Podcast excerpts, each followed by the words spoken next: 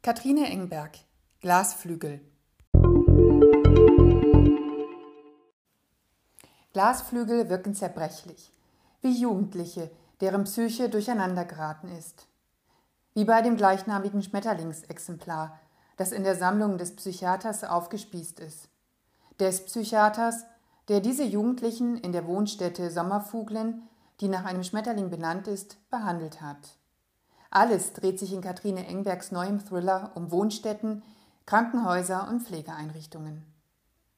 Als an drei Tagen hintereinander drei nackte Leichen in öffentlichen Brunnen in Kopenhagen gefunden werden, grausam ermordet mit einem antiken Schröpfmesser, scheinen die Fäden der Mördersuche in einer ehemaligen Wohnstätte für psychisch kranke Jugendliche zusammenzulaufen. Doch so richtig kommt die Polizei nicht weiter. Zu unsicher sind Spuren wie Alibis und zu allem Überfluss verschwinden die möglichen Tatverdächtigen. Ermittlungsleiter Jeppe Körner muss zudem mit seinem ausgebrannten Kollegen Falk zusammenarbeiten. Seine langjährige Partnerin Annette Werner schiebt derweil den Babyblues. Um sich nicht völlig als Gebärmaschine und Milchkuh zu fühlen, hört sie heimlich den Polizeifunk ab und beginnt privat zu ermitteln. Waren die ersten beiden Bände der Reihe in eher privilegierten Schichten angesiedelt, bleibt Kathrine Engberg zwar der Extravaganz der Morde treu, doch thematisch steigt sie hinab in die Unerbittlichkeit des Gesundheitssystems. Geschickt verknüpft sie auch in Glasflügel mehrere Handlungsstränge.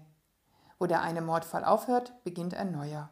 Mehr noch, beginnen die Tiefen der menschlichen Psyche, ihr Ausgebranntsein und die Verzweiflung derer, deren Hilfsbereitschaft Anerkennung verdient und wenn nicht Demütigung, so doch höchstens Ignoranz erfährt. Gleichzeitig gelingt es ihr auch dieses Mal, ihre Protagonisten weiterzuentwickeln. Während Jeppe aus seinem Scheidungstief endgültig durch eine neue Liebe hindurch ist, tut sich Annette mit ihrer Mutterrolle schwer.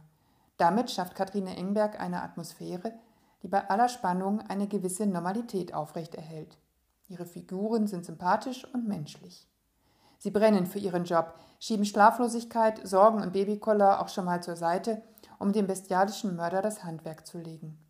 Dass diese Suche nicht in einen gemütlichen Polizeikrimi verdröppelt, sondern am Ende noch einmal so richtig aufdreht und so manchem James Bond die Hand reichen könnte, ist einfach nur wahnsinnig gut.